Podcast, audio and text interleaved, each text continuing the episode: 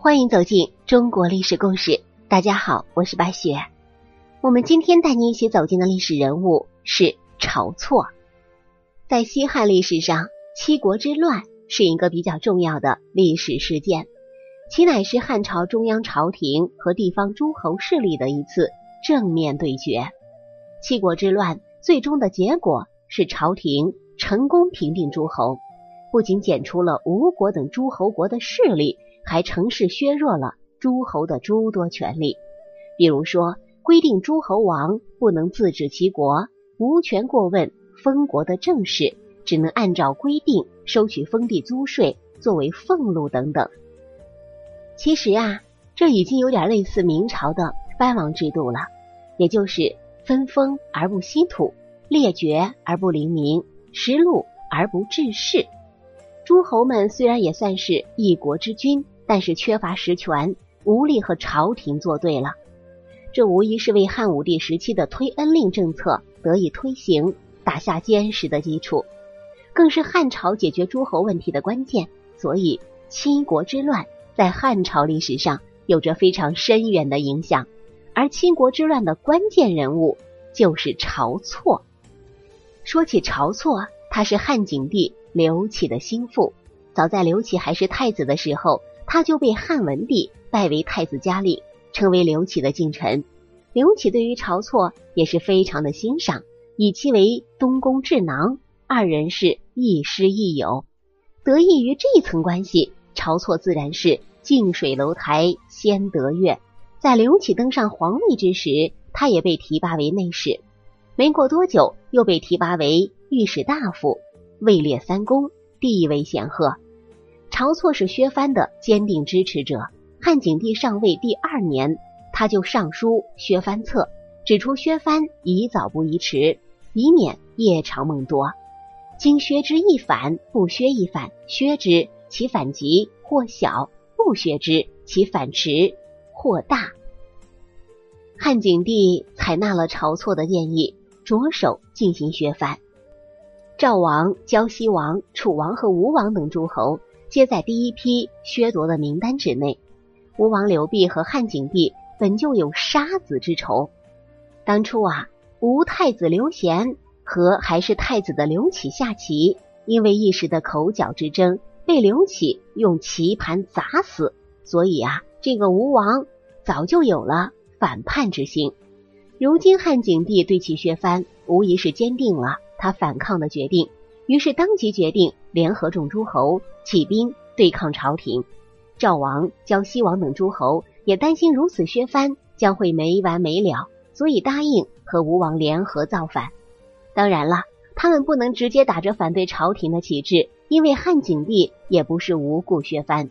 造反那可是大逆不道。于是他们将矛头指向提出削藩建议的晁错，打着清君侧的名义起兵。在中国历史上，以清君侧的名义向皇帝起兵，这样的例子数不胜数。其明面的意思是说，汉景帝的身边出了奸臣，导致朝纲混乱。他们这些诸侯作为刘姓的宗室，又是汉朝的臣子，于公于私都有义务站出来替皇帝铲除身边的奸臣。古往今来，打仗历来都讲究一个师出有名。清君侧的理由，无疑是能够为诸侯出兵带来一定程度上的道义支持。这样的口号在当时有着一定的吸引力。七国造反本身就不好收拾，要是那些观望的诸侯也参与到谋反之中，那汉景帝的皇帝之位可就很难保住了。汉景帝虽然心里也清楚吴王他们就是在造反，但是天下人并不知情，所以。他将晁错腰斩，以此来告诉天下人，诸侯们所谓的清君侧就是一个谎言，造反才是他们真实的目的。因为如果真的是清君侧，晁错死后，诸侯的目的已然达到，那就应该退兵了。但是他们没有，那就证明他们不是真心护国，而是要起兵造反。这样一来，这个朝廷无疑就站在了道义的制高点。号召天下诛杀这群造反的乱臣贼子，这种正义的加持，对于汉景帝能够成功平定七国之乱是有着很大的属性加成的。毕竟打着平叛旗号，底气都是要更足一些。所以，既然七国以诛晁错、清君侧的名义起兵，那么汉景帝牺牲晁错，就可以迅速获得绝对的舆论造势。当然啦，汉景帝杀晁错不仅仅是为了对付诸侯，更是为了团结朝臣。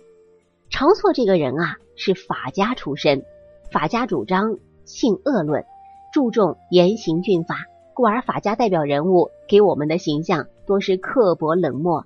晁错也不能幸免。在中国历史上，著名的法家代表人物莫属秦国的商鞅了，他的严酷可以说是。历史有名，甚至可以说，商鞅也死在了他自己严苛的立法之下。而晁错这个人，嫉恶如仇，坚持己见，身处政治的漩涡，却不知变通，所以他在朝中的人缘是相当的差。仗着背后有汉景帝撑腰，行事乖张，不留情面，得罪了不少的人。晁错的法家背景与性格相关。我们可以啊举一个例子来给大家说一说，当时的丞相申屠嘉就是被晁错给弄下台的，最后抑郁而终。外戚窦婴也与他积怨颇深。七国之乱时，丞相陶青、中尉陈嘉、廷尉张欧更是联名上书要诛杀晁错。由此可见，晁错这个人啊，可是触犯了众怒，太多的人都想让他死。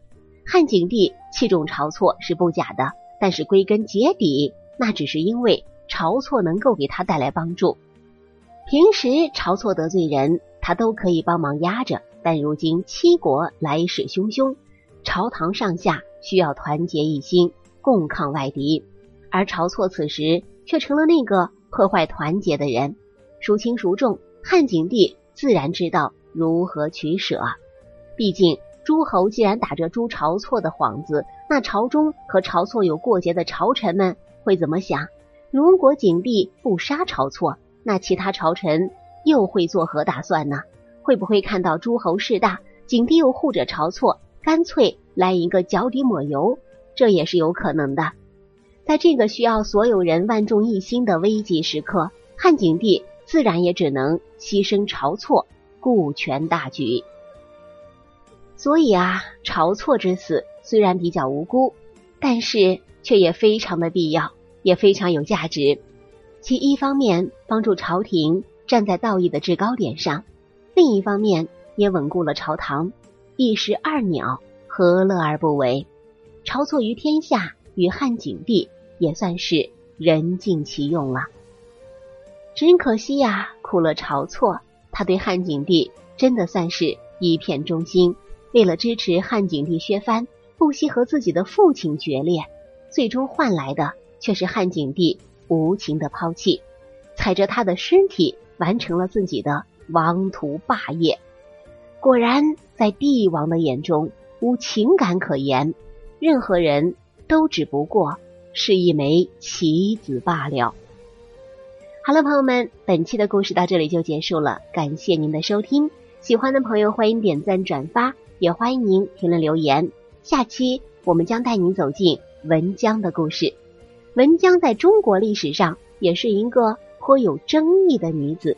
那么，她会给我们带来什么样传奇的故事呢？我是白雪，下期再见。